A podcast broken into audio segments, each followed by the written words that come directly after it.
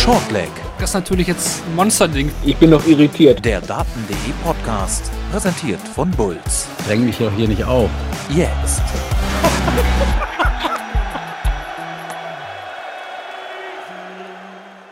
Michael Smith, so heißt er, der neue PDC Weltmeister. Der Bully Boy gewinnt ein wahnsinniges Endspiel gegen Michael van Gerven mit 7 zu 4 und krönt sich damit zum ersten Mal zum Champion und wirft obendrein einen neuen Data im Finale und ist die neue Nummer 1 der Welt. Und damit hallo und herzlich willkommen zu Shortleg, dem Daten.de Podcast, presented by Bulls.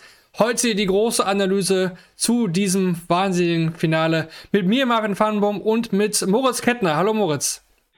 Ja, hallo Marvin. Wir haben es lange genug immer gehofft und äh, vorgeschlagen, dass er mal Weltmeister würde und wurden immer bestraft. Heute ist es soweit.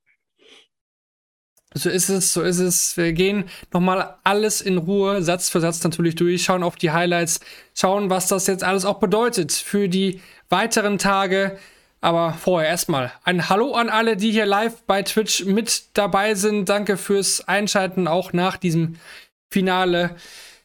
Stellt gerne wieder eure Fragen hier in den Chat äh, oder die Glückwünsche an den Bullyboy. Hier sehe ich, kommen schon einige rein. Natürlich völlig zu Recht. Und natürlich auch ein Dankeschön an alle, die sich das äh, am Tag nach dem Finale im Real Life anhören. Shortler gibt es auf den bekannten Podcatchern wie Spotify, meinsportpodcast.de, Google, Apple Podcast sowie Amazon Music und dem Daten.de YouTube-Channel. Falls ihr Fragen habt, gerne rein hier in den Chat bei Twitch oder an die Social Media Accounts von Daten.de. Die gibt es natürlich auch nach der WM noch weiterhin. Das ist auch ganz, ganz klar. Gut, dann wollen wir nicht länger warten. Wir schauen uns jetzt das Finale nochmal in Ruhe etwas genauer an. Vorher aber die Frage, Moritz, generell dein Eindruck zum Finalabend. Wie, wie fandest du die, die Stimmung, die Aufmachung für dieses Finale? Ich äh, würde sagen, Michael Smith war natürlich verdienter Sieger. Ähm, vorher die Buchmacher hatten Michael van Gerven deutlich vorne. Also man auch gesehen, irgendwie der ist so durch dieses Turnier durchgestartet, dass auch von der gesamten Stimmung vorher alle so drauf waren, okay, Michael van Gerven, der scheint dieses Turnier zu dominieren und waren irgendwie in der Erwartung, dass das bis zum Ende jetzt auch so durchgezogen wird. Ähm, ja, wurden letztendlich eines Besseren belehrt. Ähm, und haben dann eigentlich von Anfang an gesehen, dass beide gefeuert haben aus allen Kanonen und hinten raus sich das Spiel dann eher erst entschieden hat. Ich muss jetzt ehrlicherweise sagen, zum Stimmungscheck allgemein äh, kann ich nicht viel beitragen. Also du wirst es mit Sicherheit auf, auf The Zone auch verfolgt haben, gehe ich von aus. Oder äh, ja. ich habe es nur linear im Fernsehen äh, geschaut. Deswegen, ähm, ja, kannst du da vielleicht sogar mehr zu beitragen. Äh, also ist ja gut, dass wir das äh, aus zwei verschiedenen Medien verfolgt haben. Also ich fand es äh, jetzt von der Aufmachung her, der Sohn hatte letztes Jahr ja den Punkt, dass sie da vorher im Studio waren. Also diesen ganz großen Studio, wo ja auch zum Beispiel diese Spieltag, ja, ja. Äh, der Spieltagsshow da aufgenommen wird vom Fußball, da waren sie dieses Jahr nicht. Äh, Elmar hatte Robbie John Rodriguez und Rusty Jake Rodriguez da. Äh, Tom Kirsten hat das Ganze so ein bisschen als Moderator eingeleitet, wie gestern auch schon im Halbfinale. Und dann haben sich äh, die beiden Brüder zwischendurch dann abgewechselt mit dem Kommentar mit Elmar zusammen. Ähm, war auch nur der, der, der Rusty dann auch beim, beim neuen Data mit dabei und der Robbie kam dann im Satz danach wieder. Sie haben sich immer so ein bisschen abgewechselt. Am Ende waren sie dann auch alle zu dritt. Ähm, habe aber auch natürlich die Vorberichte auf Sport 1 verfolgt. Da muss ich sagen, das äh, haben die die ganze WM super gemacht und auch heute wieder, auch vom, vom Countern her, mehrere Stunden, die ganzen Interviews und nochmal die Wege hin zum Finale. Das, das ist schon gut. Das äh, möchte ich auch belohnen. meine, die Quoten gestern, die hätten wir hier noch nicht nennen können. Ne?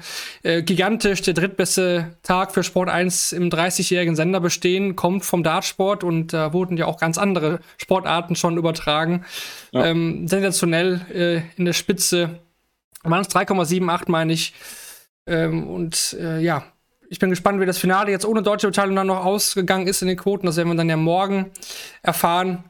Aber ich glaube, da kann man schon, vor dem Finale konnte man schon festhalten, es hat sich mal wieder gelohnt, diese WM zu übertragen. Ja. Aber zu den, äh, zu der Anmerkung mit den Kommentatoren oder der Abwechslung, man hat ja bei Sky gesehen, dass es sich auch lohnt, wenn irgendwie ein anderer Kommentator noch vor Ort ist. Also Wayne Madel hat sich ja die Stimme rausgeschrien, wir besprechen gleich warum, aber die mussten ja noch irgendwie kurzerhand dann John Part aus dem aus dem Medienraum irgendwie reaktivieren und äh, ja, zeigt, dass das Match auch gut abgeliefert hat. Absolut, absolut.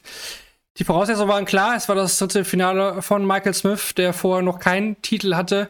Michael van Gerven hat schon drei auf seiner Seite. Der letzte ist aber schon etwas her. Der kam im Jahr 2019. Und wir können ja jetzt vorwegnehmen, wir wissen ja alle, es kommt erstmal kein weiterer hinzu, dass nach, nach dieser WM, das besprechen wir dann, nachdem wir jetzt mal die Sätze nochmal aneinander durchgegangen sind. Aber auch die Umfragen hatten auf unseren äh, Social Media Accounts ja auch die Tendenzen ganz klar gegeben, dass Vergerven der Favorit war. Das haben wir die meisten so gesehen. Es war teilweise knapp. Es war jetzt kein äh, 80-20-Game oder so, aber die Tendenz war schon pro Van Gerven.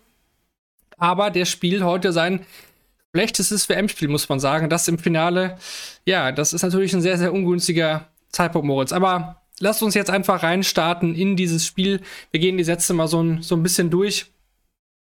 Der erste Satz äh, ist ja immer so ein kleiner Settler, ne? wer kommt besser rein. Ähm, gelingt vielleicht einem schon ein Break. Mark van Gerven gewinnt hier den, den ersten Satz mit, mit 3 zu 1. Ähm, spielt auch schon einen Elver. Ne? Also da war schon von Anfang an eigentlich das Niveau des Spiels zumindest klar. Ja, auch, ich glaube, die ersten beiden Sets waren ja beide schon wieder an einer 110er-Marke. Also mm, es ist ja manchmal so, dass das Finale dann so ein bisschen Slow Start ist. Also ähm, erstmal abtasten und gucken, wo es hingeht. Aber beide haben es wirklich aus dem Halbfinale direkt weitergezogen.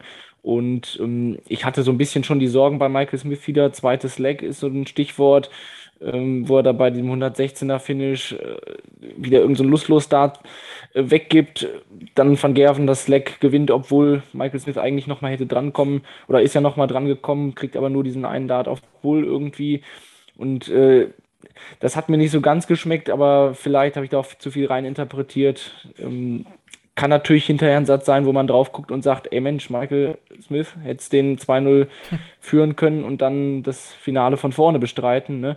Aber ja, am Ende ist es dann ja so ein bisschen Ping-Pong gegangen und hinten raus dann in Michael Smiths Richtung geschwenkt. Ja, der Nachsatz Smith, den, den, musst du hier bringen. Jetzt sagen wir Michael, da, wenn wir jetzt sagen, ja, Michael hat das und das gemacht, ja. dann müssen wir auf jeden Fall immer, immer genau sagen, wen wir da, wen wir da meinen.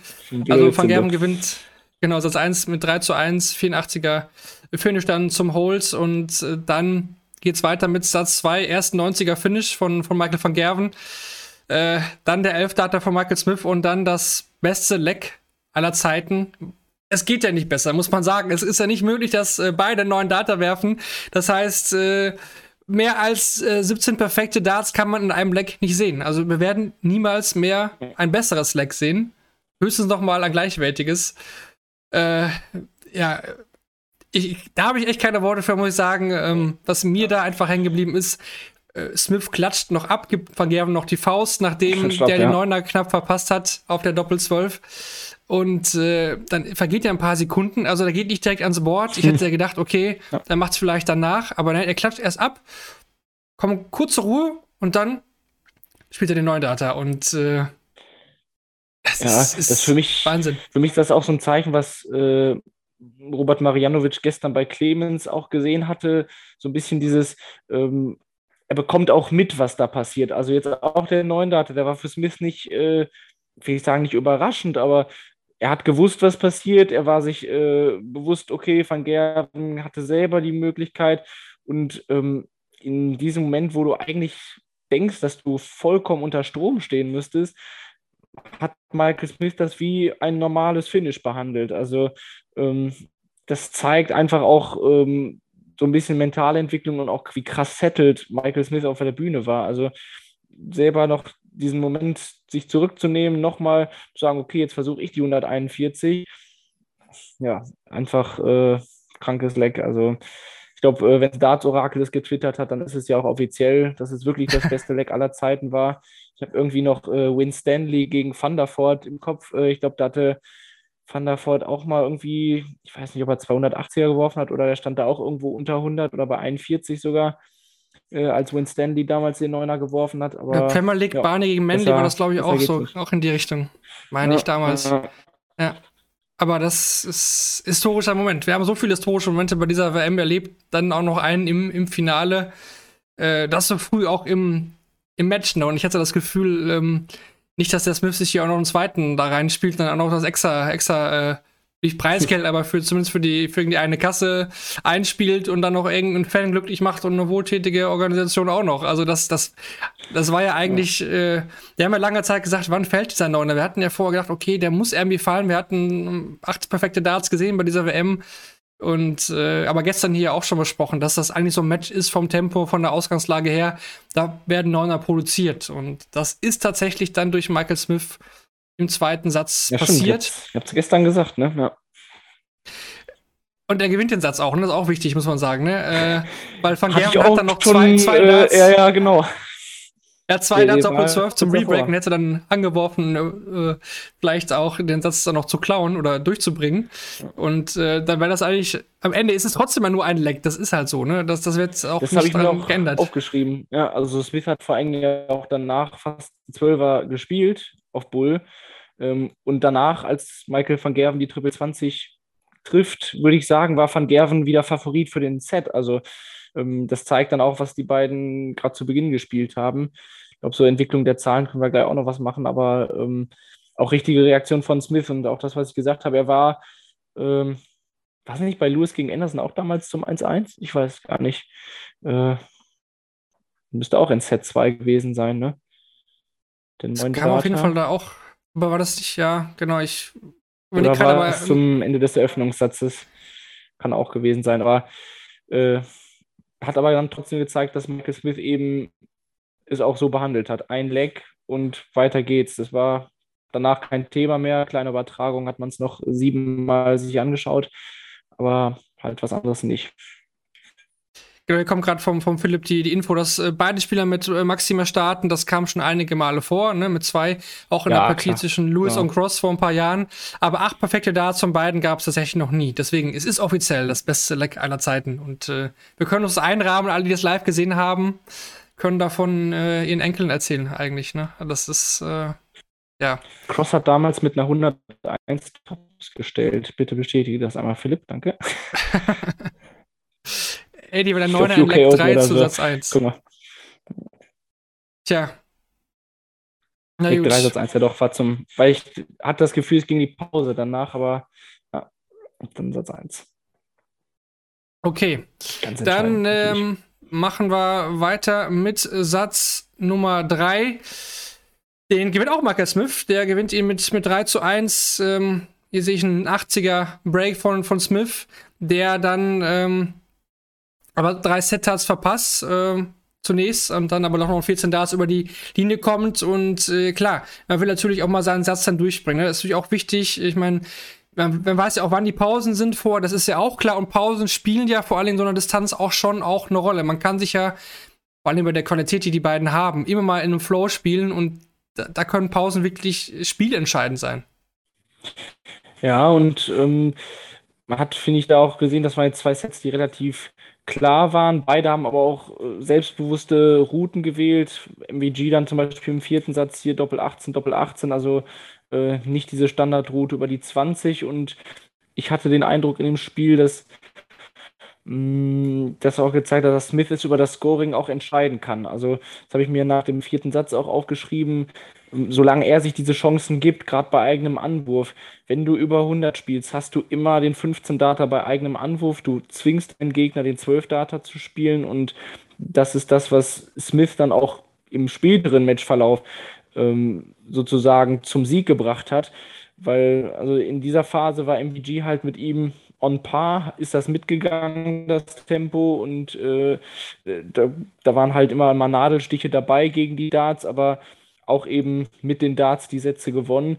Und später war es dann eher so, wenn, da zeigt man dann auch so einem Finale, wenn es ein bisschen enger wird, wenn die Kraft ein bisschen nachlässt, da dann eben noch diese 15 Data bei Anwurf immer konstant wegzuspielen.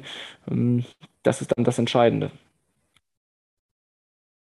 Das auf jeden Fall, definitiv. Van Gerven kam aber stark zurück, muss man sagen, gewinnt in den vierten Satz dann 3 zu 0 in, in 16, 12 90er Checkout und in 18 Darts 83er Checkout. Also wir hatten ein ausgeglichenes Spiel, da im Stand von 2 zu 2. Ich denke, den Satz können wir relativ schnell abhaken. Dann macht Van Gerven weiter mit einem starken Zehner in, in, zu Beginn von Satz 5.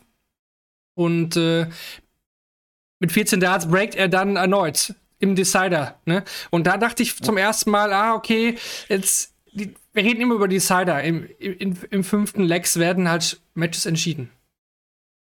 Ja, und äh, es war ja so 2-2, 2-2 und da hat man auch Stimmung in der Halle gemerkt. Man hat die beiden Spieler gesehen, das wurde auf einmal ein bisschen tense.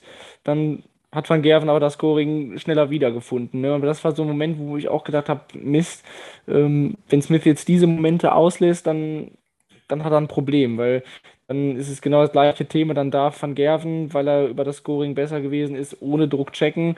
Ähm, und ja, ist dann aber nicht so weitergegangen. Also zur Pause standen die Averages beide 105 zu 105. Also ähm, vielleicht jetzt unter dem Eindruck, wie das Spiel geendet ist, äh, muss man sich überlegen, dass das auch schon ein krasses Niveau war, was dann auch noch in den fünften Satz äh, hineingespielt wurde. Aber danach, äh, ja, kamen dann die Schwächen auf. So ist es, so ist es. Die hat man auch schon in Satz Nummer 6 gesehen, wo Van Gerven zwei Checkstart in Leg 3 verpasst. Das hat er eigentlich während der ganzen WM vorher nicht getan. Solche Momente hat er nicht liegen lassen und 18 Darts reichen Smith zum 3 zu 3 in Sets, ne? Und das, äh, ja, wird Van Gerven nicht geschmeckt haben. Ja, und man kann die oder diese gesamten Sätze eigentlich zusammenfassen und Van Gerven hat selber auch gemacht, hat über im Post-Match-Interview da über die, die Sätze 7, die Sätze 9 geredet. Ähm, er hat ja da die Möglichkeit auch, äh, ich meine, den müsste der siebte Satz gewesen sein, den kann er über die Doppel 18 und Doppel 9 äh, ich überlege gerade, eigentlich mit 3 zu 0 holen. Also ähm, da wäre er sogar da gewesen. Aber da hat er irgendwie so ein bisschen schon Anzeigen gehabt, dass ihm die Energie verloren geht. Also auch viel so, äh, ja, Smith darf mit 18 Darts halten, mit 15 Darts breaken. Ähm, da ist der Fokus ein bisschen verloren gegangen.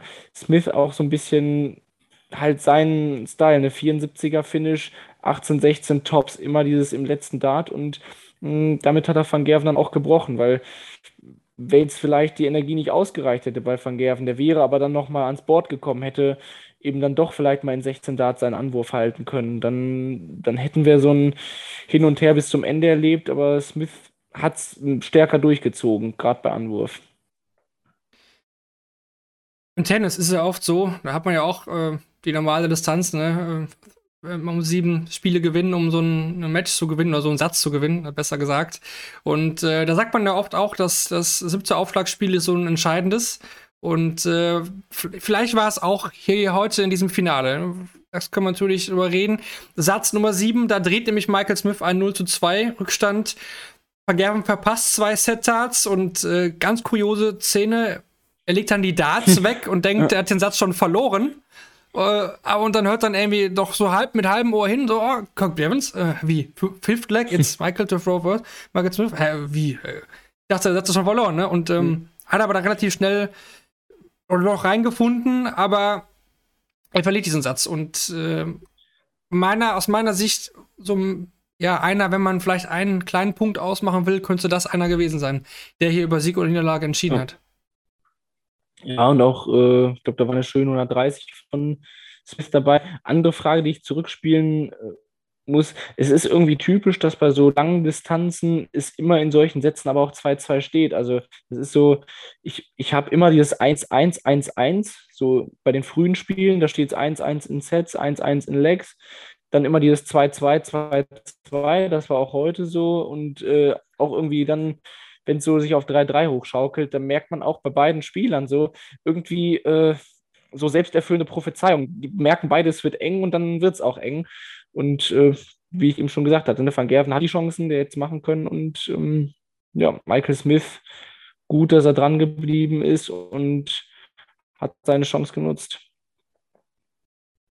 Dann war auf der Zone Roby, John Rodriguez, der gesagt hat, wenn Michael Smith jetzt das 5 zu 3 macht, dann, dann gewinnt das, dann gewinnt das. Soweit wäre ich da zu dem Zeitpunkt noch nicht gegangen, aber im Endeffekt hatte Robin natürlich, natürlich recht. Ähm, ja, äh, Smith gewinnt diesen Satz mit, mit 3 zu 1. Und man muss, man muss sagen, ja, es war vielleicht doch dann der Satz, den hätte Van Gerven gewinnen, gewinnen müssen, weil man will natürlich in so einer Phase eins vermeiden und das ist ein Abstand von zwei Sets. Man will wenigstens dranbleiben. Aber dann geht die erste Lücke auf. Und wenn die erste Lücke aufgeht, so spät in einer entscheidenden Phase, gegen den Smith, der wirklich äh, auf Schiene war, kaum noch zu reparieren. Ja, da, da war Van Gerven nicht existent auch. Also, ähm, hat es gelesen, glaube Philipp hat es auf Twitter äh, rausgehauen. Drei seiner fünf schlechtesten Sets kamen jetzt in diesem Finale und das waren eben diese Sets 8, 9, 10, wo dieser Abstand dann entstanden ist. Also ähm, ja, hat es einfach nicht geschafft oder was jetzt auch gestern, vorgestern gar nicht absehbar war, dem ist irgendwie die Puste ausgegangen. Ich meine, klar, es ist schön, wenn dir die Puste ausgehen kann und du trotzdem 99 im Schnitt spielst. Das ist, äh, ja, kann man machen, aber äh, Smith hat in der Phase 9 von 10 Lecks hintereinander gewonnen. Also der hat die letzten drei in Satz 7, dann 3-0 in Satz 8 und äh, ich glaube in Satz 9, äh, nee, Quatsch, 3-1 in Satz 8 und in Satz 9 auch drei Lecks hintereinander weg. Also das war so eine Phase, keine Ahnung, das äh, hatte eigentlich so einen Vibe wie die Van Gerven-Spiele im Viertelfinale und Halbfinale oder auch was Clemens gegen Price gemacht hat. Ähm, dass Van Gerven zwar immer noch im Score so in der Nähe war, aber eben überhaupt nicht äh, geschafft hat, irgendeinen Moment zu kreieren. Also ich weiß aber auch nicht, wie du ihn so Körpersprache äh, wahrgenommen hast. Also das ist einfach so an ihm vorbeigelaufen, fand ich. Ja, also er bietet ja jetzt nicht so viel im Gesicht an. Ne? Das bleibt ja eigentlich Oder fast nicht, immer. Ja. Aber klar, seine Socken zieht er ja so oder so auch das falsche hoch. Wort, aber, hm, aber so allgemein dieses. Äh, ja, er war so, also gemacht, ich habe ihn schon als ratlos gesehen, äh, ja. Ein bisschen ausgelaugt. Ja. Ja, also ratlos fand ich ihn auch. Irgendwie, weil er, glaube ich, nicht wusste, warum das jetzt gerade, warum er, warum er gerade so schlecht spielt. Also da, da konnte man er nicht mit warten und er ja schon mal erst gar nicht. Ne? Er verliert den, den Satznummer äh, Satznummer, was haben wir dann? Äh, ja, Nummer 9 zu 0. Ne? Er verliert dann ja. zum ersten Mal bei der ganzen WM verliert er einen Satz ohne, ohne eines Leck zu gewinnen. 18, 15, 14 Darts zum 6-3. Und er konnte sich gar nicht wehren. Ne? Es war so viel in die 5, so viel in, vor allem in die 5, in die 1. Der erste Dart war teilweise total äh, weit weg. Und äh, das zeugt ja auch immer davon, dass gerade der Drive nicht da ist. Ne? Und den hat der Michael Smith ja wahrscheinlich fast zu 98 Prozent hat er ihn gehabt während des Matches. Und das habe ich äh, niemals kommen sehen, dass ein, also wenn jemand, dachte ich, ein bisschen Nerven zeigt, dann wird es eher Smith sein, weil diese Hürde doch nochmal Weltmeister werden da ist. Aber es war wirklich Van Gerven. Der, vielleicht wollte er es auch zu sehr in der Phase dann erzwingen und war nicht locker genug. Ich habe das Gefühl gehabt, er war nicht, hat nicht in die Saison gefunden, die er braucht für so ein WM-Finale und die er auch vorher ja. gehabt hat. Ja, genau. Also habe ich auch den Eindruck, dass er da äh, von Aufnahme zu Aufnahme immer versucht hat, was zu erzeugen, aber ähm, was nicht gelungen ist. Und ja, deswegen äh, ja, ist dann das Spiel so ein bisschen an ihm vorbeigelaufen, wobei dann natürlich trotzdem bei Smith auch die ein, zwei Fragezeichen wieder kamen, gerade so in, in Satz 10 zum, zum Abschluss. Da waren dann wieder ein paar Aufnahmen ohne Triple dabei, wo man sich dachte, okay, ähm, ich weiß nicht, ob du da gedacht hast, es könnte nochmal wieder in die andere Richtung gehen. Also Satz 10 gewinnt von Gerven und äh, mit dem Rücken zur Wand. Da haben 18 Darts gereicht im Decider. Ist auch schon äh, von Smith, äh, muss man sich auch schon fragen, ja, darf, dürfen da 18 Darts reichen? Beim Stand von 6 zu 3 ist es vielleicht verschmerzbar. Vielleicht. Im Endeffekt war es natürlich verschmerzbar. Und dann kommt auch noch mal die Pause. Und aus der Pause kam Smith gar nicht gut raus. Er kam überhaupt nicht gut raus in Satz äh, Nummer 11 und von Gerven ja schon. Und da, und, und da dachte ich wirklich, okay, das kann echt noch mal, das kann noch mal kann noch mal kippen. Da dachte ich wirklich kurz, dass er noch mal kippen kann. Vor allen Dingen äh, gewinnt äh, Van Gerven in 2x15 Darts. Äh, nee, äh, dann ist es Smith, der jetzt, äh, muss ich noch mal eben den letzten Dart genau, rein, den letzten Van Gerven hat den Elfer gespielt zu Beginn, ne? Aber genau. Er kommt in 11 und 16 Darts raus, ja. Dann kommen diese beiden 15er von Smith, äh, inklusive dem Break. Und dann wirft er zum Match an. Aber da dachte ich, okay, nach dem 2-0 für Van Gerven, den, den Satz holt er sich und dann wird es natürlich mega eng. Ähm, dann geht's in den Decider. Ja, die beiden ja. 15er, die spielt er auch dann zum Beispiel ohne 180 Smith. Also das zeigt auch, da stand er jedes Mal auch auf dem, einmal dieses 106er Finish und dann, wo er fast die 121 checkt. Ähm, auch da Scoring Power ohne 180er auch äh, zu zeigen und es trotzdem eben in diesen 15 Darts zu schaffen. Das war war letztendlich der Schlüssel, wo er fiel, dann auch über den letzten Data in die Doppel 7. Da hat der Van Gerven auch, glaube ich, einen, einen auf Bull ja noch gehabt, der abgelenkt wurde. Ähm, das sind so die Szenen, wo halt Last Start in Hand, wo es funktionieren muss und das ist dann schon stark, wenn du weißt, ich, ich bin hier zwei Decks entfernt davon, äh, den Pokal, der zwei Meter neben mir steht, äh, abzuholen. Das war schon stark. Ja, und dann wirft er zum Match an. Michael Smith und äh, spielt erstmal nochmal sechs perfekte Darts. Zweimal 180 und damit hat er Michael van Gerven jetzt schon gebrochen. Gut, der kommt mit 100 und 134 rein, auch nicht so schlecht. Dann legt Smith auch nochmal eine 109 nach und steht nach neun Darts auf, auf 32. Äh, man kann so ein Leck nur besser spielen, wenn man noch einen Neuner wirft. Also wenn er einen Neuner zum Match geworfen hätte, das wäre ja die absolute Krönung. Da, da gab man dann, glaube ich, dann noch einfach drei WM-Finals drauf gewartet. Oder ich meine, dann noch einen Neuner zum Match wirft, einen zweiten in der Partie, äh, dann nochmal das extra Preisgeld Nummer eins der Welt. Also mehr hätte er nicht absagen können, hätte er das auch noch geschafft. Das wäre, äh, das hätte Emmy auch noch gepasst. Ne? Aber ja, am Ende ist es ein Elver, den nimmt er auch, den nimmt man immer. Bei einem Anwurf, weil sonst hätte Van Gerven hier einfach einen Neuner spielen müssen. Hat er nicht geschafft und dann war der Bully Boy zum ersten Mal Weltmeister. Ja. Und schöne Szenen danach im Spiel. Weil jetzt äh, Satz für Satz gehen, dann äh, klar auch das äh, direkt zum Gegner einmal umgedreht und dann zur Family. Ich glaube, da hatte, wir sind bei dem einen oder anderen, ist das Wasser den, den Tränenkanal schon hochgekommen, äh, wenn er das so teilen darf. Ja, aber ich fand ihn dennoch äh, recht gesettelt, muss ich sagen. Also, ähm, ja ich, also ich, auch in den Interviews danach, also da nochmal, ist ganz wichtig, äh, Michael van Gerven ist ein ganz großer Verlierer, das war aber wirklich schon immer. Das möchte ich auch ganz, äh, ganz klar sagen. Auch äh, da kann man Social Media schon wieder, auch er hat Michael Smith auch die Faust gegeben nach dem neuen Data. Ne? Also da auch mal bitte auch mal aufhören, mit so einem Quatsch äh, irgendwie was zu van Gerven da jetzt wieder rein zu, rein zu interpretieren. Ähm, es ist aber auch keine Pflicht, das zu tun. Klar, es gehört dazu, als, als Sportsmanship sowas zu machen. Aber ähm, man kann das auch anders lösen. Man muss es also vor allem in so wichtigen Spielen, da muss man nicht den Gegner in die Arme fallen wie ein Johnny Clayton oder keine Ahnung was. Das ist voll okay, so wie es war.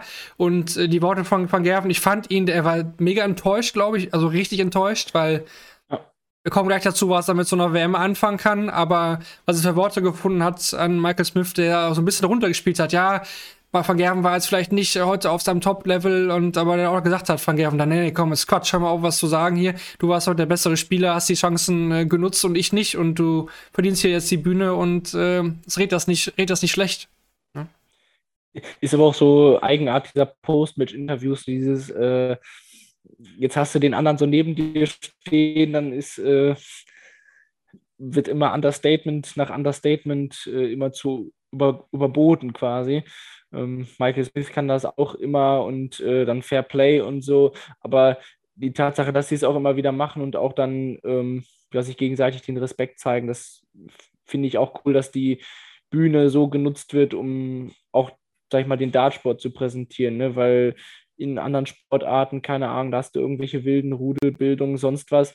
Ähm, mehr als jetzt gestern Van Gerven gegen Vandenberg, die sich einmal da so ein bisschen doof angucken, weil sie sich nicht ganz grün sind passiert ja im Regelfall nicht. Oder äh, auch so ein Finale, da merkst du, wie die sich schon begrüßen, dass da äh, mit Respekt auf der Bühne gestanden wird. Beide wissen um ihre Qualitäten und ja, spielen einfach Darts. Ne? Also das ist auch, auch schön, dass so ein Finale das, das zeigt, was viele auch immer gerne sehen wollen. Absolut. Äh, Gavin Price hat auch äh, sofort gratuliert via Insta, schreibt ja jemand, äh, dann wird das wohl so stimmen. Ich habe das jetzt noch nicht aufgehabt. Äh, wir wollten heute so schnell wie es geht natürlich noch die Siegerszenen mitnehmen, Interviews, das gehört dazu, aber hier auch dann reingehen.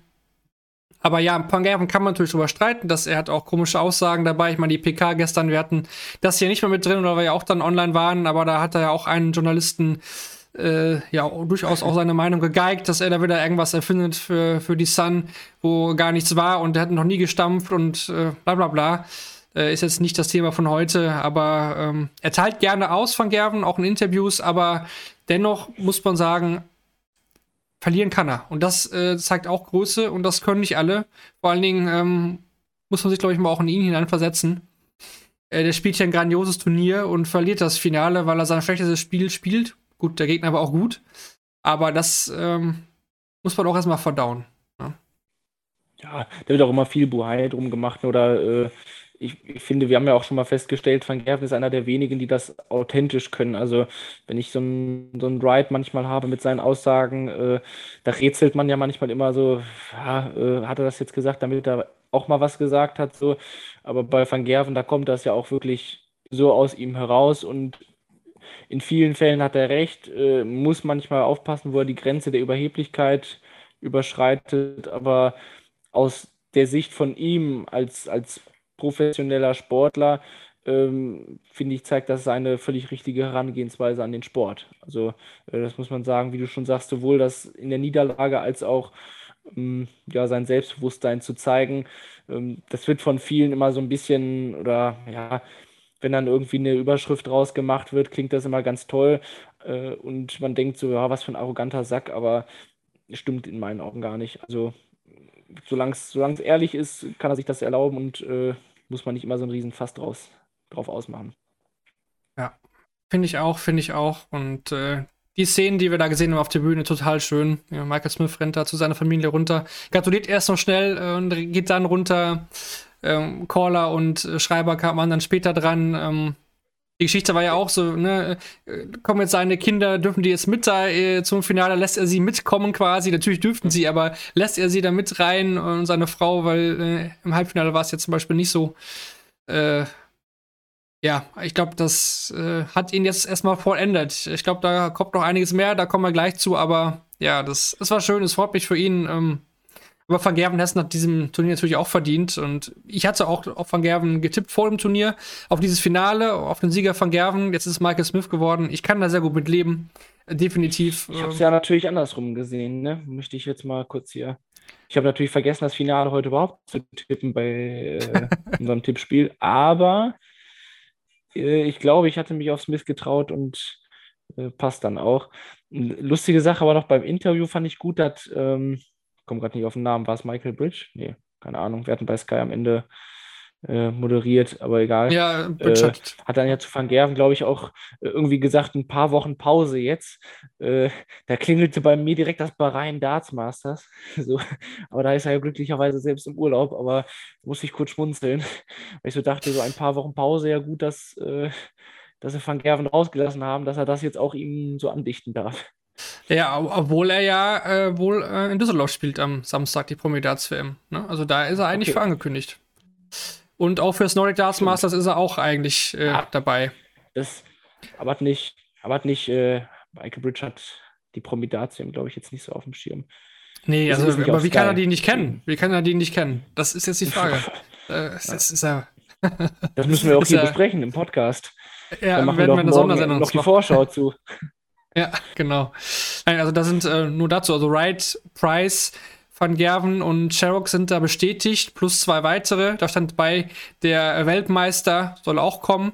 Und also ich schätze mal Michael Smith und Gabriel Clemens. Äh, alles andere wäre jetzt Quatsch. Ja. Ähm, wenn er die logischen, dann hätte man ein tolles Line-Up, denke ich. Äh, die Promi-Szene, alles schon fest. Findet ihr auf unserer Seite, äh, daten.de, Promi-Darts WM.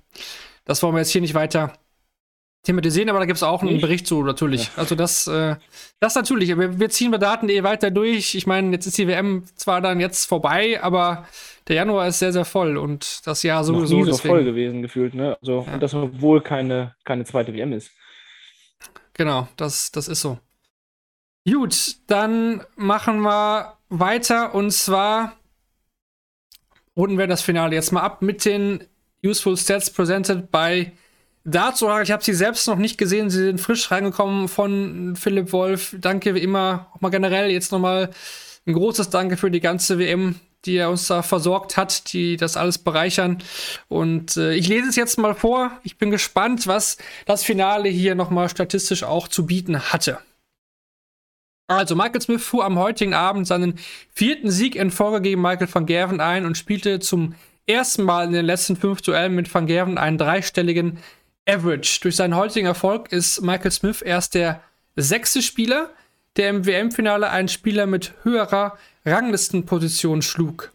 Dies gelang zuletzt Peter Wright im Jahr 2020 ebenfalls gegen Michael van Gerben. Obwohl Michael Smith nur drei Darts mehr auf die Doppelfelder bekam, gewann er mit 26 Legs sechs Legs mehr als Michael van Gerven. In 8 der 11 Sätze hatte Smith die höhere Doppelquote. Am Ende erzielte er eine Doppelquote von 47,27% und nur zwei Spieler haben in den vergangenen zwölf Weltmeisterschaften eine WM mit einer höheren Doppelquote gewonnen.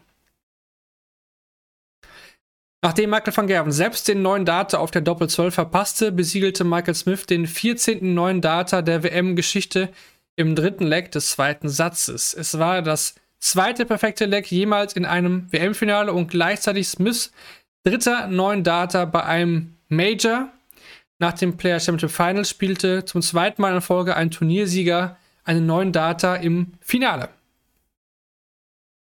Innerhalb des weißen Satzes stellte Michael Smith einen 128,09 Average und Michael van Gerven einen 120,73 Average auf. Mit einem kombinierten Satz-Average von damit 248,82 schlugen die beiden Finalisten den bisherigen Bestwert dieser WM um fast 18 Punkte. Für Van Gerven reichte es in diesem Satz trotz eines 120 Plus Average nur für ein Leck, womit er den höchsten Satz-Average eines Verlierers bei dieser WM verbuchte. Wir hatten schon angesprochen, die späteren Schwächen von Michael van Gerven. Vier Sätze gab der Niederländer in Folge ab. Zwischen dem achten und zehnten Satz blieb er immer im Average unter 95. In Satz 9 war Van Gerven im Schnitt sogar nur 80,86 Punkte, was sein schlechtester Satz-Average dieser WM war. In 23 der 24 Lecks konnte sich Van Gerven nach 9 Darts keinen Finish von unter 130 stellen. Das muss sich echt mal vorstellen. Und der letzte Stat, obwohl Michael Smith in den ersten drei Legs der Partie immer Darts auf die Doppel bekam, gewann Michael van Gerven Satz 1 mit 3 zu 1 und konnte damit in allen seiner sechs Spielen bei dieser WM den ersten Satz für sich entscheiden. Letztendlich verlor er dennoch die Begegnung und ist damit der erste Spieler seit 2016, der ein WM-Finale trotz dem Gewinn des ersten Satzes noch verliert. Also eigentlich ein gutes Omen, Platz 1 zu gewinnen. Dies Jahr anscheinend nicht. Ganz stark, ganz stark. Die Stats von Darts Orakel macht immer wieder Spaß und was daraus gekommen wird. Ein Wahnsinn. Gut, Moritz, wir wollen jetzt nochmal das Ergebnis dieser, dieses Finals oder dieser Weltmeisterschaft so ein bisschen einordnen. Da fangen wir an, würde ich sagen, erstmal mit dem Gewinner Michael Smith.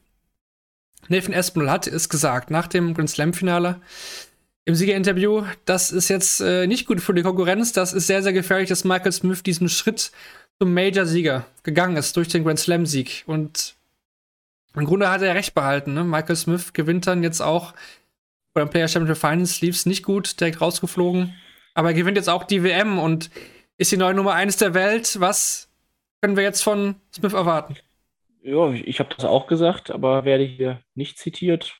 Schade, aber nein, äh, ist natürlich nur so ein, so ein Wink aus der Vorschau gewesen, dass es schon äh, auch vorbehaltlich dessen, was Van Gerven geliefert hat, gesagt habe, okay, das wird die Scheunen bei ihm geöffnet haben und es ist einfach eine mentale Barriere, das kann man nicht anders äh, bezeichnen. Immer wenn man von vornherein den nächsten Schritt geht, vom eigenen Wohnzimmer aufs erste Turnier, vom ersten Turnier ins erste Ding dann mit Preisgeld, dann zum Profi. Das sind immer einen Schritt weiter und ja, irgendwann kommt der Schritt, wo es keinen mehr drüber gibt. Das heißt, diese Hürde zu überspringen ist vielleicht sogar die schwerste und das hat Michael Smith jetzt zweimal getan. Wir haben auch andere oder ganz andere Namen, die es auch nie geschafft haben, diesen Schritt zu gehen. Und ähm, es ist dieses ewige Thema gewesen. Sein Talent ist so gut, als dass er jetzt ohne Major-Titel seine Karriere mal irgendwann beenden wird. Und deswegen der wird immer weiter in der Mix sein für große Titel und klar, am Ende ist es auch wieder Tagesform. Da werden wahrscheinlich, ich würde es jetzt mal predikten, auch Titel im neuen Jahr folgen oder ich, halte es für unwahrscheinlich, dass Michael Smith überhaupt eines der nächsten drei, vier, fünf Jahre ohne einen TV-Titel beenden wird. Dafür, dass er jetzt irgendwie eine Riesenflut ansammelt, dafür sind dann in den oder in vielen Turnieren auch die Distanzen am, am, am Anfang zu klein. Ne? Players Championship Finals, Best of 11, dafür ist die Tour zu breit, dass, äh, dass man jetzt sagen würde, der wird das jetzt absolut durchdominieren. Kann aber auch passieren. Also ähm, solange er, ich würde sagen, sobald Michael Smith in einem großen Turnier die erste Runde übersteht, würde ich ihn immer im Finale sehen. Aber ja, das kann, kann die Zeit nur zeigen und ähm, eigentlich Hoffnung wäre aber, dass dass die Spitze breit genug bleibt, dass nichts dergleichen passiert. Sehe seh ich erstmal auch so, aber ich habe auch ein bisschen das Gefühl, dass auch jetzt durchaus mal ein bisschen Spannung abfallen kann bei ihm. Ich, ich weiß nicht zum Beispiel, was spielt er für eine Premier League-Saison. Äh, das, das könnte auch sein, dass er jetzt einfach, weil er hat jetzt erstmal alles erreicht, was er wollte. Er hatte jahrelang den, den Ansporn, diesen ersten Major-Titel zu gewinnen, hat er abgehakt. Er hatte den Ansporn, Weltmeister zu werden, da hat er abgehakt, nimmt gleichzeitig auch noch Platz 1 mit in Order of Merit. Also er hat jetzt erstmal ganz große Dinge ja, abgeschlossen. Er hat er erreicht. Er wird jetzt als Weltmeister angekündigt, ähm, wird äh, die Rangliste anführen. Das Nummer 1 of the World. Ähm, da kann ich mir auch vorstellen, dass Michael Smith jemand ist, der jetzt auch erstmal sagt, okay, ein bisschen weniger Darts in der Freizeit, ein bisschen weniger trainieren. Ähm, ich habe eh so viel Talent, dass das muss jetzt noch mal irgendwie reichen und die nächsten Major kommen dann vielleicht UK Open, okay, das ist nicht so das, äh, was man unbedingt vielleicht in seiner Vita haben muss, vielleicht wieder zum World Matchplay hin, aber ich kann mir auch vorstellen bei ihm, dass es erstmal so ein bisschen ruhiger angehen lässt. Ich, ich glaube aber, dass das so ein Ding ist, was über Monate aber dann auch wieder abflacht. Also dieses Gefühl innerlich kann sein, ja, aber ich würde fast sagen, dafür ist dieser sportliche Ehrgeiz bei ihm auch zu groß. Also ähm, weil Van Gerven, der hat auch ne, seine drei WM-Titel, äh, der kommt auch jedes Mal dann noch ins Finale, so wenn man das jetzt über Jahre hinweg vergleicht. Ähm, das heißt, wenn du so gut vom Niveau her bist und die mentale Barriere so ein bisschen durchbrochen hast, dann wirst du auf kurz oder lang, oder das ist auch meine persönliche Überzeugung, so ein bisschen, wirst du auch wieder in Finals stehen und nach Titeln greifen. Und das kann sein, dass er so ein bisschen sättigt ist ich, ich glaube aber, dass das kein Gefühl ist, was zu lang anhält, weil in dem Moment, wo du auf der Bühne stehst, zwei Spieler an Bord, bist du wieder in diesem Spielmodus einfach drin. Da willst du dieses nächste Leck gewinnen, da willst du das Spiel gewinnen und über diesen Tunnel wird, auch, wird das auch funktionieren, dass er weiterhin ähm, in, bei jedem Titel ein Kandidat ist.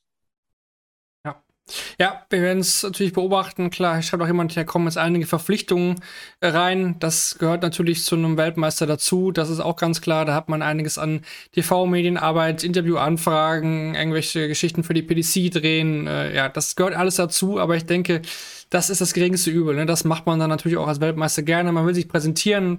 Die Marke Michael Smith wird noch interessanter. Jetzt war es ohnehin schon, aber vor allem bei dieser WM, die jetzt ja auch in Deutschland für so viel Furore gesorgt hat, steht er am Ende als der Sieger da. Man wird über Gabriel Clemens reden und über Michael Smith als Weltmeister vielleicht am Ende. Und äh, ja, wie gesagt, ich habe es ja schon gesagt, dem, dem gönne ich total. Und ähm, es hätte da, glaube ich, äh, fast keinen besseren treffen können von der Sympathie her. Dann aber auch, Moritz, natürlich die Frage, was macht das jetzt mit Michael van Gerven, der jetzt ähm, wirklich jetzt auch dann fünf Jahre warten muss. Wenn er 2024 gewinnt, dann ist das fünf Jahre her, dann letzter Titel 2019. Äh, er verliert jetzt erneut schon ein WM-Finale, was wahrscheinlich einfach zu viele verlorene Finals aus seiner Sicht sind. Er kam mit sehr, sehr guter Form, mit einem sehr, sehr guten Jahr angereist. Er hat viele Major gewonnen. Ja, fast alle wichtigen, muss man fast sagen. Und die Konkurrenz hat geschwächelt. Denn Peter Wright war nicht in Topform, ein Gavin Price hatte mit sich zu kämpfen und er hatte im Grunde, und so ehrlich muss man sein, den einen Widersacher, den hat er heute getroffen im Finale und gegen den hat er verloren. Was glaubst du? Er muss jetzt ein Jahr wieder warten und hinarbeiten auf dieses Ziel, wieder Weltmeister zu werden, erneut Weltmeister zu werden und die Nummer 1 hat er jetzt auch nicht. Was glaubst du, was, äh, was machen wir jetzt mit Van Gerven die nächsten Monate?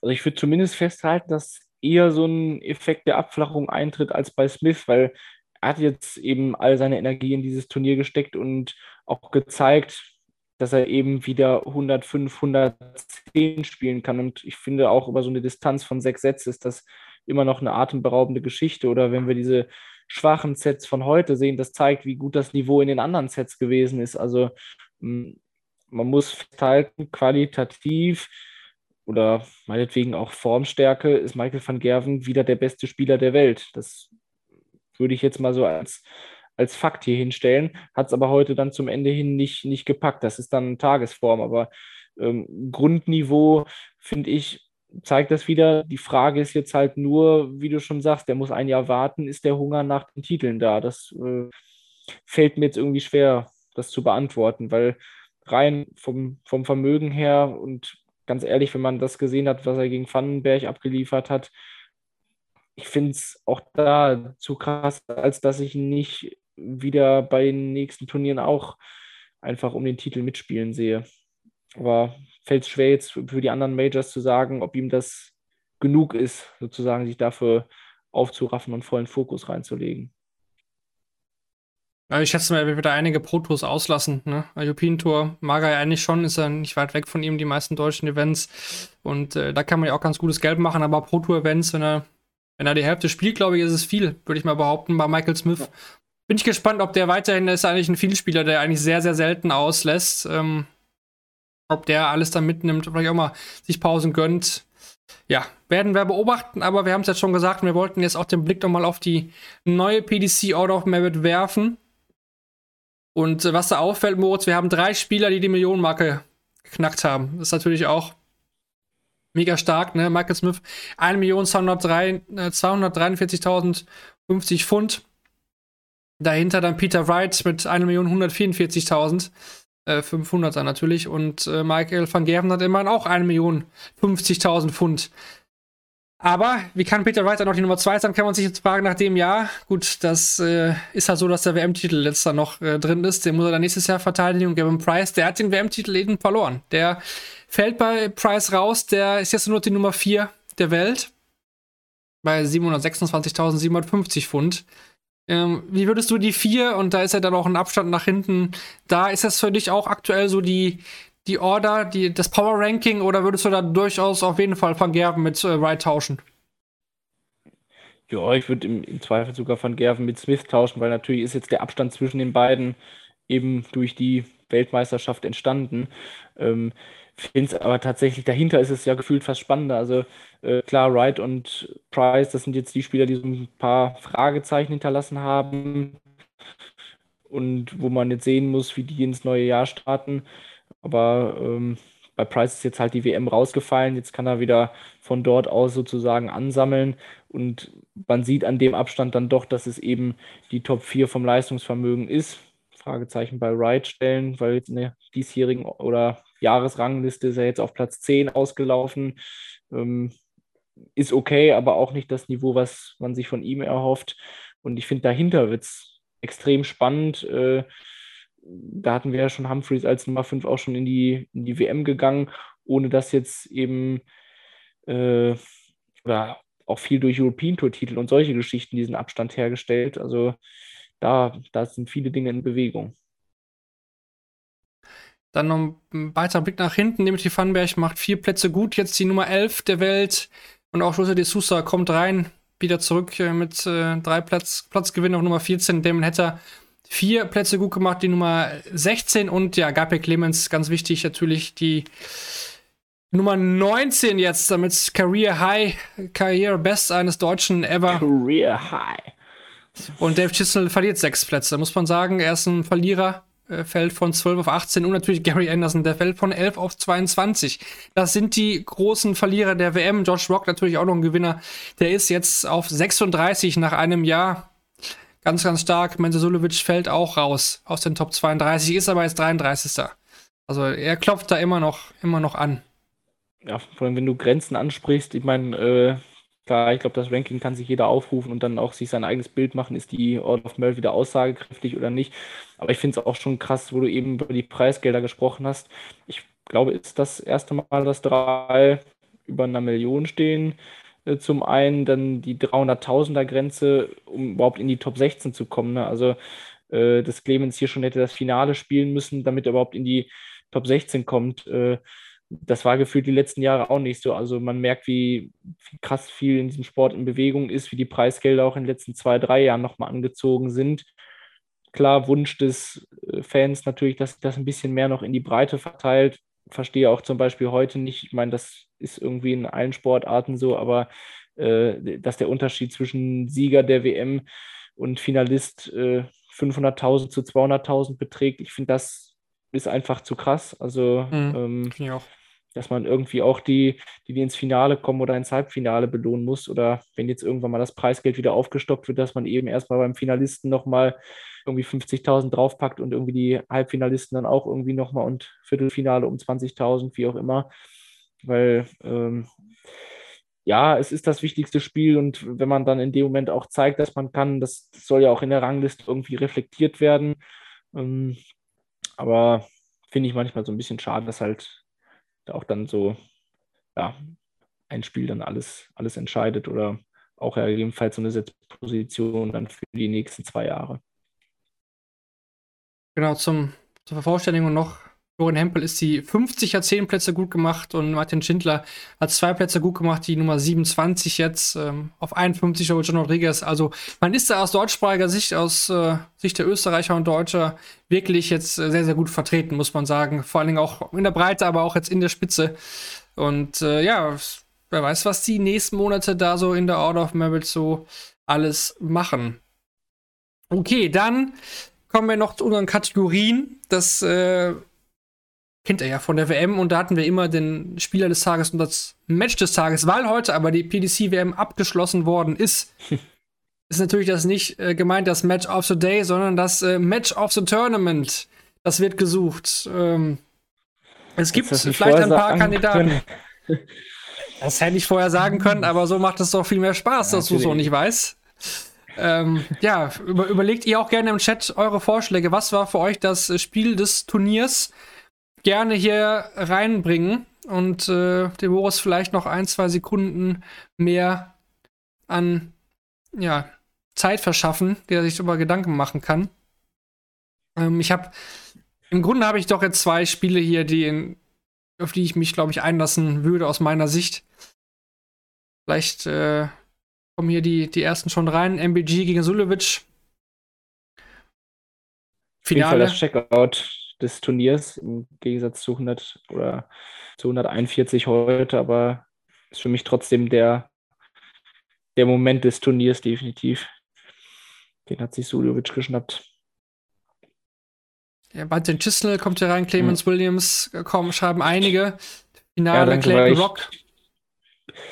Bei Clemens Williams war für mich nämlich auch so das Spiel, äh, wo ich gemerkt habe, dass das was geht, ne? dass dass obwohl Jim Williams alles getroffen hat, äh, ich weiß nicht, ob ich so weit gehen würde, dass es auch besser als das Spiel gegen Price war, aber äh, von, der, von, von der Gesamtsituation her, das Setting, der Druck in diesem Spiel, äh, ein Gegner, der eben nicht stärker oder nicht deutlich stärker als man selbst erwartet wurde und aus Rückstand zu agieren, also das fand ich vom, äh, oder das würde ich gern eigentlich am meisten anerkennen, wie er da gespielt hat. Also ähm, Klar, gegen Price, das war irgendwie so ein, so ein Free-Roll. Auf einmal gewinnt der vier der letzten 19 Lecks oder so. Äh, oder, nee, Price gewinnt nur noch vier der 19 äh, letzten Lecks so rum. Und finde, das Spiel gegen Williams hatte alles. Klar, von daher wurde Smith, Sudden Death war. Ja, total. Also, das habe mich auch gewundert, dass das nicht gekommen ist. Sudden Death ist immer. Das war nämlich mein Spiel, was ich hatte. Und das Finale. Ach nee, ja. kam jetzt auch im, im Chat, kam es jetzt auch, aber ich bin jetzt gerade über den Begriff Sudden auf unserer Turnierseite gestolpert. Ja, hatte für mich ich auch. Ich muss äh, ein bisschen parallel nur schauen, weil es nachmittags beim Arbeiten war, aber ja. Ja, ich denke, dass so, da haben wir auch die, die wichtigsten Matches hier genannt. Ähm, dann hatte ich mir noch ausgedacht, du hattest gerade auch schon genannt, den Moment of the Tournament. Du hattest äh, auch rechterweise gesagt, Mensor 161er Check. Äh, Vergerben traut ihm die nicht zu. Dann natürlich muss ich aber auch sagen, äh, das Leck heute, Nummer 3 von Satz 2, das legendäre beste Leck aller Zeiten, das glaube ich auch, kann man vielleicht auch als Moment bezeichnen oder als ähm, Sequenz oder so, keine Ahnung, aber das würde mich für mich in diese Kategorie Sequenz passen. Sequenz des Turniers. Ja. Und, und aber auch, finde ich, den, das 85er-Finish von Gaga gegen Jim Williams war für mich auch ähm, emotional, zumindest als Fan, und das kann man ja auch äh, dann zugeben als, als deutscher Dart-Fan in dem Fall, war das, glaube ich, der Moment, wo ich am lautesten geschrien habe. Ich, ich habe es ja hier heute. auch im Podcast, äh, ja, ich habe es auch hier im Podcast nicht mitverarbeitet an dem Abend, aber ich, also ich habe überlegt, hätten wir einen Podcast live gemacht oder auch wenn ich an, an die Live-Kommentatoren denke, ich hätte es nicht gekonnt. Also ich habe, glaube ich, sportlich noch nie so gezittert bei einer Partie, weil äh, man saß wirklich am, am Rand des Sofas so irgendwie halb auf den Boden schon gekippt und mitgefiebert. Und ich glaube, das macht auch, macht auch für mich die, die Entscheidung aus. Ja. ja hier kommen auch rein. Äh, Price mit den Kopfhörern. Äh, kann man auch natürlich als ähm, irgendwo als Moment sehen. Also das, zumindest von den Bildern her hat man sowas ja echt noch nie vorher gesehen. Äh, legendäre, was dann an Memes, Memes daraus äh, entstanden ist. Hier schreibt auch noch Matchstarts gegen Price, weil es so historisch war. Ey, könnt ihr alles gerne für euch als Moment des Turniers abspeichern. Hat alles seine Berechtigung. Wir hatten so viele. Weiß, ich glaube, im Nachhinein, wenn man drüber schläft. die Wespe, ja, natürlich, die Wespe. Äh, und David Cameron auch, auch eine kleine Geschichte dieses Turniers. Und dann äh, wollen wir natürlich jetzt auch noch den Spieler des Turniers führen, den Player of the Tournament. Ähm, da gibt es natürlich immer den Weltmeister, den man nennen kann. Ich denke, das ist fair. Aber auch fair oh. enough, ich glaube, äh, Gabriel Clemens. Oder? Ich meine, ja, fallen ja noch andere die beiden, ein. die fallen müssen, aber äh, es ist jetzt äh, neue Abstimmungen, schätze ich gerade. Nein, aber äh, für mich muss es Michael Smith als Weltmeister sein. Äh, aber auch, ha, also man kann die, kann die Entscheidung so zweiteilen, dass man natürlich mit Clemens auch die, den Deutschen vorne sieht. Hier kommt noch äh, Leonard Gates als, als Type rein in die Abstimmung oder als, als Punkt. Äh, für mich ist es auch Michael Smith als Weltmeister. Ich meine, das kann man halt immer sagen. Und Gabriel Clemens, da ist nicht, da ist nicht viel Luft. Also Deutschland im Halbfinale immer noch. Ähm, ich, ich brauche da ein paar Tage für, bin ich ehrlich, um das alles mal sacken zu lassen. Das äh, wird auch dann vielleicht in der Woche nochmal, wenn ich dann zurückdenke, dann die ganzen Tage hier. Und Van Gerven braucht auch Erwähnung, schreibt jemand auf jeden Fall. Also, ich glaube, wir haben es ja aber auch äh, gewürdigt, denke ich, dass er ein geniales Turnier gespielt hat er war ja eigentlich, also er war Niveau, war der beste Spieler des Turniers, aber hat es halt im Finale nicht durchziehen können. Das finde ich verdient dann auch alle Achtung, dass, dass Smith es getan hat. Ja. ja. Das definitiv eine Umfrage haben wir diesmal nicht. Ich hatte am Anfang ja schon gesagt, einleitend, was da an Abstimmungen auf den ganzen Social Media Accounts von uns gelaufen ist.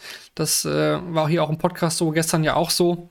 Deswegen heute mal keine weitere Umfrage zu diesem ähm, Shortleg-Podcast, was heute angeht. Wir wollen es aber kurz, bevor wir dann auch die WM quasi zumindest für heute abschließen, nochmal über ja, das Premier League Line-Up reden, was ja heute nicht announced worden ist. Ähm, war jetzt ja auch jetzt leider schon öfter so, dass sie das nicht mehr nach dem Finale machen, sich da ein bisschen mehr Zeit geben. Finde es eigentlich ein bisschen schade. Ich fand es immer sehr cool.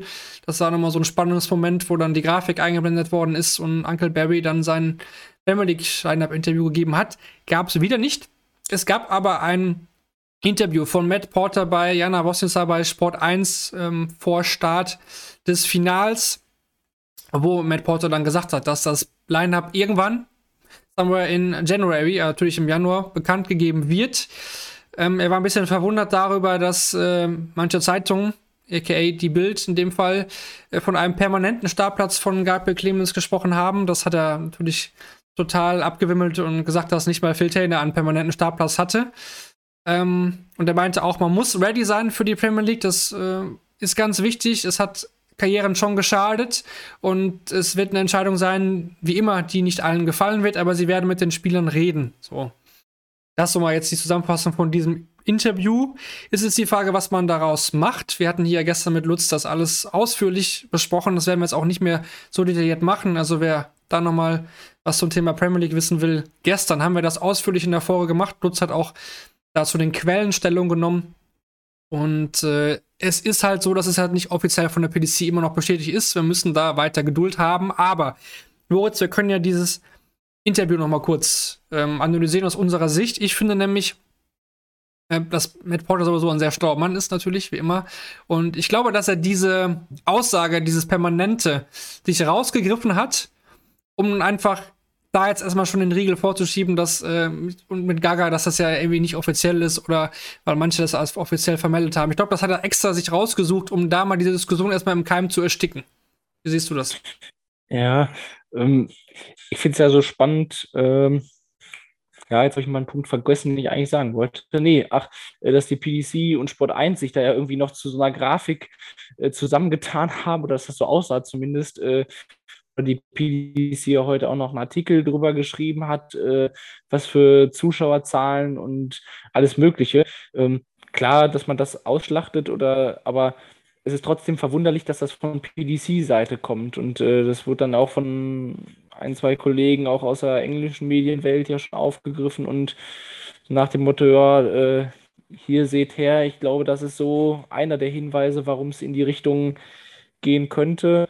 Ähm, klar, die PDC wird sich bedeckt halten. Ich verstehe aber auch, dass sie es jetzt nicht äh, direkt nach dem Finale announced haben. Oder ähm, ich finde nämlich bei sowas immer, Clemens ist gestern im Halbfinale rausgegangen. So, wenn er heute im Finale gestanden hätte, ähm, ich glaube, dann wäre die Dinger, äh, wäre die Sache unterschrieben gewesen. Dann würden wir Gabriel Clemens in der Premier League sehen. So würde ich jetzt aktuell sagen, sportlich äh, wäre für mich ein Fragezeichen dahinter. Aber dass du das als PDC auch in der Kürze der Zeit immer entscheidest, gefühlt war es früher auch klarer. Also da gab es halt irgendwie die Spieler, die medial äh, verarbeitet werden konnten. Die haben dann aber auch regelmäßig irgendwie bei einem großen Turnier im Finale gestanden. Klar gab es dann immer so ein, zwei Picks aus der zweiten Reihe, ähm, die man nicht erwartet hat, aber gefühlt steckt auch jetzt mittlerweile mehr hinter dieser Premier League-Entscheidung. Oder wir hatten diese Contender-Lösung, wir hatten äh, jetzt das mit diesen Spieltagen, was jetzt erstmal für die nächsten Jahre so sein soll. Also steckt viel mehr auch in dieser Entscheidung drin.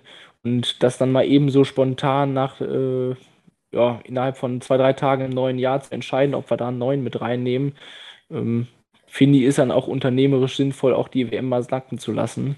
Ähm, was jetzt draus passiert, 50-50, äh, keine Ahnung. Ich äh, hatte auch irgendwie so eine Tendenz, als ich es gehört habe, ja, medial musst es machen. Äh, du wirst einen Spieltag in Deutschland haben, du willst den da haben.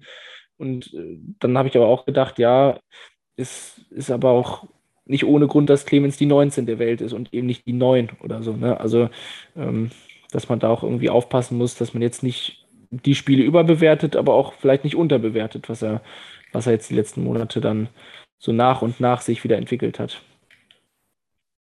Ja, ich denke auch, man will da bestimmt noch ein bisschen, vielleicht auch sich sammeln und vielleicht auch noch ein bisschen, ja, sammeln, was die nächsten Turniere angeht. Ne? Vielleicht will man da Bahrain noch abwarten, vielleicht will man da auch das Nordic Gase Masters in Kopenhagen noch abwarten. Ich erwarte eigentlich schon, dass Gaga vielleicht in, in Kopenhagen spielt, obwohl der Platz in Bahrain der ja auch noch vakant ist. Ich weiß nicht, wann der muss ja auch bald verkündet werden, dann muss man ja auch schon durchaus auch planen, so eine Reise nach Bahrain. Ähm, vielleicht geht auch ein, einer an, an Josh Rock, ich habe keine Ahnung. Das Masters, letztes Jahr haben die das ja auch gesagt, ne? Masters-Sieger ist mit dabei und das war dann auch so knapp, dass dann nach dem Masters-Ende dann die Premier League direkt losging. Und das wäre dieses Jahr auch wieder so. Ähm, aber ich weiß nicht, ob das immer cool. ausgeht. Ja, aber, ich weiß nicht, ob sich das äh, ausgeht. Nee ist auch so dieses Thema Masters, keine Ahnung, dem Turnier irgendwie über so eine Geschichte dann doch noch eine Bedeutung zu geben. Ja, hm, das ist das eine. Und da dann aber auch, äh, vielleicht zusammenfassend, dabei ist bestimmt gestern auch gefallen, ich habe jetzt die Aussagen nicht ganz im Kopf, äh, ist ein Showturnier, das ist im Prinzip das Objekt, was die PDC ins Schaufenster stellt, um in aller Welt zu zeigen, was der Dartsport ist. Äh, und da brauchst du auch eben äh, was gewisses Buntes, weswegen vielleicht ein Ross Smith trotz Europameisterschaft eben nicht in so einem Lineup auftauchen wird, sondern eben ein, ein, ein anderer Mix an Spielern. Und deswegen muss man das auch nicht zu hoch hängen. Klar, monetär ist das für die Spieler auch ein Riesending. Ähm, aber man muss es halt nicht zu hoch hängen, dass die PDC da unternehmerisch handelt und das macht, wovon sie glaubt, dass der Dartsport da äh, oder langfristig die meisten Früchte draus zieht. Ich denke, damit können wir es auch zu diesem Thema dann belasten. Ihr werdet es auf jeden Fall bei uns auf der Seite bei daten.de dann nachlesen können, wenn das äh, verkündet wird. Es kann natürlich echt sein, dass das so eine Newsmeldung von der PDC ist, die dann irgendwann reinflattert mitten in der Woche und dann ähm, haben wir die Namen. Ähm, das wird, deswegen finde ich es halt so schade, weil das ist finde ich immer so cool gewesen, dass man halt so eine Art Verkündung wirklich live hatte und dann nicht, wenn man irgendwann dann aufs Handy guckt am Nachmittag und dann, oh, der ist jetzt ja der und der bei der Premier League dabei. Das finde ich ein bisschen schade. Ähm, vielleicht bin ich ja auch zu sehr Traditionalist, ich weiß es nicht. Aber. Geht's hektisch los in der Redaktionsgruppe? Scheiße, wer kann das jetzt, äh, Entschuldigung für den Ausdruck, wer kann das jetzt bringen? Mist. Da ist die PDC ja. ja immer ganz gut drin.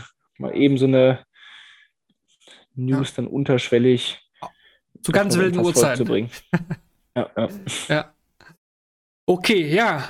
Dann sind wir tatsächlich jetzt auch dann am Ende angekommen. Danke, erstmal an alle, die hier live mit dabei waren. Das waren ähm, nicht nur heute, sondern insgesamt äh, 16 WM-Folgen. Dazu kam die Vorschau, dazu kam das Warm-up.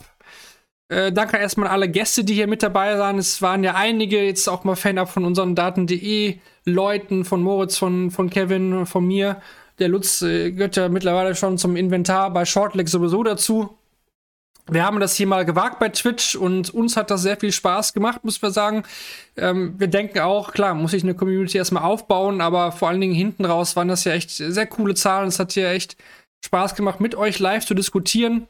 Ich glaube, auch technisch würde ich behaupten, lief es, abgesehen von ein, zwei kleinen Aussetzern, wirklich äh, eigentlich ganz gut. Und das freut uns natürlich sehr. wird bestellt. ja, aufrüsten kann man immer. Also das ist ja klar, aber wir wollten da einfach mal was ausprobieren und ich würde sagen, das hat wirklich ganz gut geklappt. Äh, gerne auch mit Rückmeldung von euch dazu. Ne? Also lasst uns gerne ein Abo da äh, und Follow hier, bewertet unseren Podcast. Das, das hilft uns. Ne? Und ähm, dann motiviert uns das auch natürlich, sowas öfter zu machen. Klar, die WM hat ein Alleinstellungsmerkmal. Wir können nicht immer so ein Live-Geschichten bei Metaturnieren machen, was wir aber machen werden. Und das können wir hier an der Stelle auch einfach schon verkünden, dass die Shortleg-Ausgaben, die es ja sonst äh, immer auf Abruf dann gab während des Jahres, die wird es auch wieder hier dann live geben. Wir werden das frühzeitig ankündigen, wenn wir eine Folge planen. Dann könnt ihr euch vielleicht auch ein bisschen darauf einstellen wenn wir zum Beispiel einen bestimmten Gast dabei haben. Ihr könnt euch dann hier mit äh, in die Sendung reinbeamen in den Chat und äh, Fragen loswerden und so weiter. Also das auf jeden Fall. Und da geht's eigentlich morgen auch schon weiter. Ihr kennt das ja, jetzt zwar Finale, aber nach einmal drüber, dreimal Nacht drüber schlafen, dann werden wir das Ganze auch nochmal in der Nachlese morgen in der Analyse dann auch nochmal bei Shortleg gesamtmäßig die WM nochmal Revue passieren lassen. Und da gibt es auch schon einen Termin, das wird dann 19 Uhr sein. Hier bei Twitch gegen 19 Uhr werden wir das morgen hier angehen. Kommt gerne dazu, aber wenn ihr nicht die Zeit habt, ganz klar, schaut, da gibt es weiterhin auch als normalen Podcast auf den verschiedenen Anbietern. Das sowieso. Und äh, das Jahr über hinweg werden wir viele Ausgaben produzieren. Vielleicht überlegen wir uns auch ein, zwei neue Formate. Da sind wir noch ein bisschen in der, in der Findungsphase jetzt. Aber da es sehr gut angenommen worden ist, glaube ich, ähm, ja, gibt es da sicherlich äh, positive Rückmeldungen auch. Und dann werden wir mal sehen, was die Zukunft da noch alles für uns parat hat. Wie gesagt, morgen 19 Uhr oder heute 19 Uhr, wenn es ihr hört, am 4. Januar hier nochmal live bei Twitch die Nachlese der WM inklusive Forscher auf die Q-School. Das ist natürlich auch schon, es geht ja nahtlos weiter. Wir haben es gesagt, Bahrain, Unitats Masters, Q-School, Masters. Es ist wenig Zeit zum Durchschnaufen. Das ist so. Aber für heute sind wir dann durch. Oder für die WM, wenn man jetzt die Tage mal rausrechnet, das sportliche Geschehen ist vorbei. Das heißt, auch die nächtlichen Ausgaben hier bei Shortleg, dem Daten.de-Podcast präsentiert bei Bulls, sind vorbei. Ähm, ich glaube, wir können uns einfach nur bedanken, Moritz, bei euch allen fürs Mitmachen die ganzen Tage über. Und zum Abschluss kann man, glaube ich, einfach sagen, Darts ist der geilste Sport der Welt. In dem Sinne, macht's gut, bis die Tage. Punkt dahinter. Macht's gut. Ciao.